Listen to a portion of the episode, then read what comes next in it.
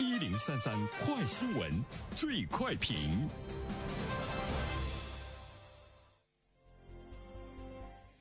焦点事件快速点评：中国高收入城市的排行榜来了。二十三座城市上榜，人均 GDP 超过一点二五万美元，达到高收入标准。人均 GDP 高达两万美元的高收入城市，第一梯队依次是深圳、无锡、苏州、南京、北京、上海、广州、杭州、武汉和宁波十座城市。除了武汉之外，全都属于东部地区。有请本台评论员袁生。你好，单平。啊，我们如何呢来客观的看待呢这样的一个新闻？呃，大家呢也是在想要弄清。一个概念就是人均 GDP 是不是真的呢？就是代表着大家的这个收入的真实水平。但是我觉得我们看一下大体的趋势，其实呢，嗯，差不了太多。所以呢，这个高收入城市的排行榜呢，还是值得我们来关注的哈。为什么我们现在要关注高收入城市排行榜？这个呢，跟中国的城市化的发展呢是有非常大的关系。就是中国的城市化率呢，已经是达到了百分之。之六十点六，那么城市化地区的这种高效率的集聚经济和人口，就要率先的实现了高质量的发展。这样的话呢，就要形成目前我们一直在倡导的或未来发展的一个方向，就是双循环发展的一个新格局的主体。它要体现的是一个国家的竞争力。所以呢，就需要有更多的城市跨越中等收入阶段，跻身高收入城市的行列。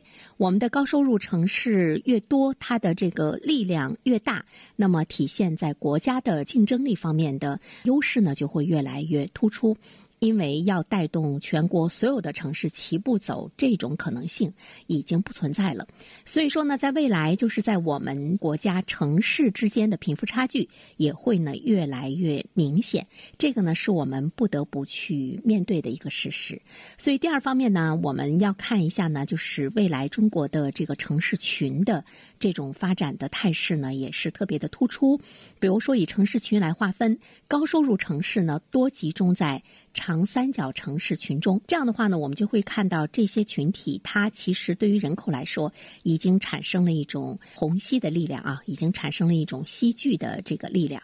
那么，对于人口比较少的这些城市，呃，那么它的人口会越来越少，是发展比较一般，或者是呢出现倒退的这样一个城市，那它未来呢，相对比来说也会呢是越来越差。这种状态其实是很残忍，但是呢，是需要我们。要去呢面对的衰败的这样的一些城市，它的这个衰败的速度呢会更加的这个加快，而且我们也会看到人口的集中和一个城市经济的发展已经呈现出了正比的态势，呃，这个就是趋势的力量，没有办法。呃，第三方面的话呢，其实我们要关注到的就是现在已经有很多的城市提出来了在“十四五”期间发展的愿景。这种愿景呢，就是要增强它经济发展的活力，同时呢，要形成它对。人口对周边的城市的一种吸引力，甚至于呢，他们会形成一个以自己为核心的这样的一个城市群的一种这个发展，所以彼此之间呢是一种互动，呃，是一种呢相互的一个增长。比如说广州，它提出呢强化区域核心引擎功能，努力打造全新经济的高地。建设国际综合交通枢纽、国际贸易中心，还有区域性的金融中心。武汉呢提出加快建设长江经济带核心城市，这个深圳还有苏州，他们的这种愿景其实都是呢非常的引人注目啊。比如说，在二十三座高收入城市中，深圳呢它有望在“十四五”开局之初将人均的 GDP 提升到三万美元以上，而且深圳它的这种核心的吸引力和凝聚力，其实对广州也是造成了或多或少的一种威胁。它呢就是未来中国的这个城市的一种布局，呃。二十年后呢，北京、上海将会成为和纽约、伦敦比肩的超一流国际性的大都会。那么，深圳呢也会成为比肩东京的一流国际性的大都会。广州可能会成为比肩新加坡、呃香港的国际性的大都会。那么，杭州、成都呢会成为具有国际影响力的知名度的大都会。那么，说到这些，大家可能在想说，呃，这有什么呢？比肩之后又有什么呢？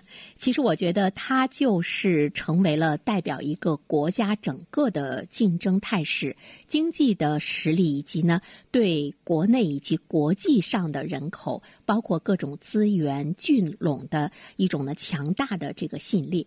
这个呢，其实我们从现在已经走在我们前面的啊比较发达的国家、发达国家、发展中国家来说的话，我们也可以看到呢我们的这个未来。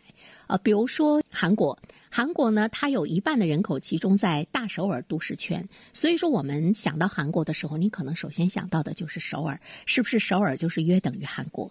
另外的话呢，就是日本，日本呢有一半的人口呢集中生活在大东京都市圈和这个关西都市圈，所以我们可能在很大的程度上会理解为东京加大阪呢。大约就是等于日本，但是大阪和东京已经不在一个等级上，也可以近似的理解为东京，它就代表的呢是这个日本。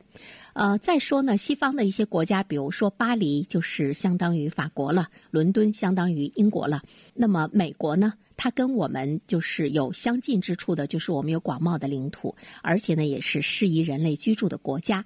但是美国它也形成了东北部沿海都市圈、太平洋沿岸都市圈和五大湖都市圈。想一想，你脑海中的美国，你能记起的城市是哪些？其实它有很多的城市，我们可能连听说都没有听说过。那么。那么未来来说，中国对于世界的吸引力来讲，也是呢会有几个大的都市圈的代表，还有呢城市的这样的呢一种呢这个代表，它也会对人口形成特别大的呢一种呢这个吸引力。那目前呢，在中国来说，比如说一线的城市，上海大学生的留沪比例高达百分之七十，甚至于比北京呢还要高出百分之十。成都本地的就业的吸引力的指数呢，和广州是呢这个相当的哈。上海和北京大学毕业后去往其他一线城市的很少，只有百分之八和百分之十。那么广州呢，它的这个大学生的流失率呢，相对比来说也很少。二线城市中流失率最低的是成都，其次呢是杭州。所以说，成都和杭州也被我们列入到了准一线城市。那么这样的一个城市圈，这样的一个发展，它对人口和各种资源的。行程都是呢，值得我们其他的城市警示的。好了，单平，好，谢谢袁生。